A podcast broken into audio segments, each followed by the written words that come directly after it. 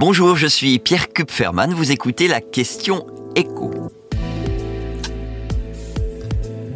N'y aura-t-il bientôt plus assez de naissances en France pour compenser les décès? Mois après mois, le niveau des naissances ne cesse de plonger en France. Les chiffres de juillet viennent de tomber. 1907 naissances par jour. C'est 10% de moins qu'en juillet 2021. Et 10% de baisse en seulement deux ans, c'est considérable. Alors bien sûr, cette baisse de la natalité, elle n'est pas propre à la France. Sauf que dans les années 90, 2000 ou même encore 2010, euh, les femmes faisaient chez nous un peu plus de bébés que chez nos voisins en Allemagne ou en Italie.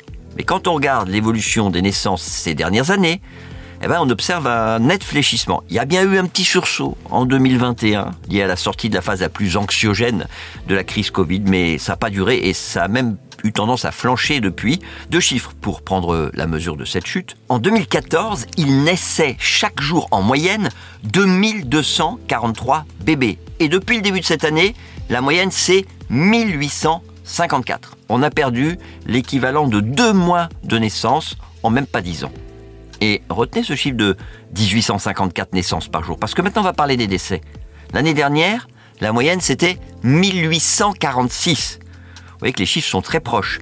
Sur les six premiers mois de cette année, le nombre moyen de décès quotidiens a un petit peu baissé, on est à 1803, mais malheureusement, avec tous les épisodes de canicule que connaît la France depuis deux mois, on ne peut pas exclure qu'on termine l'année à un niveau finalement proche de 2022, avec donc un peu moins de 1850 décès par jour d'un côté et un peu plus de 1850 naissances de l'autre. Et donc ce croisement des courbes, qui pourrait intervenir rapidement, peut-être dès l'année prochaine, aura des conséquences économiques. C'est d'ailleurs pour cette raison que je vous en parle.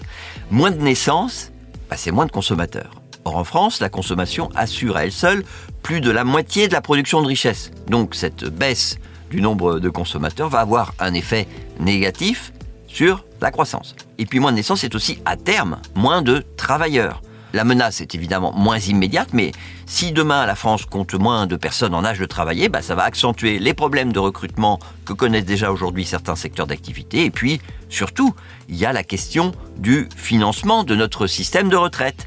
Le nombre de cotisants par retraité va continuer à baisser. On sera dans 20 ans inéluctablement en dessous des 1,5. Je vais le dire autrement, pour payer les pensions de deux retraités, dans 20 ans, on ne pourra même pas compter sur 3 cotisants.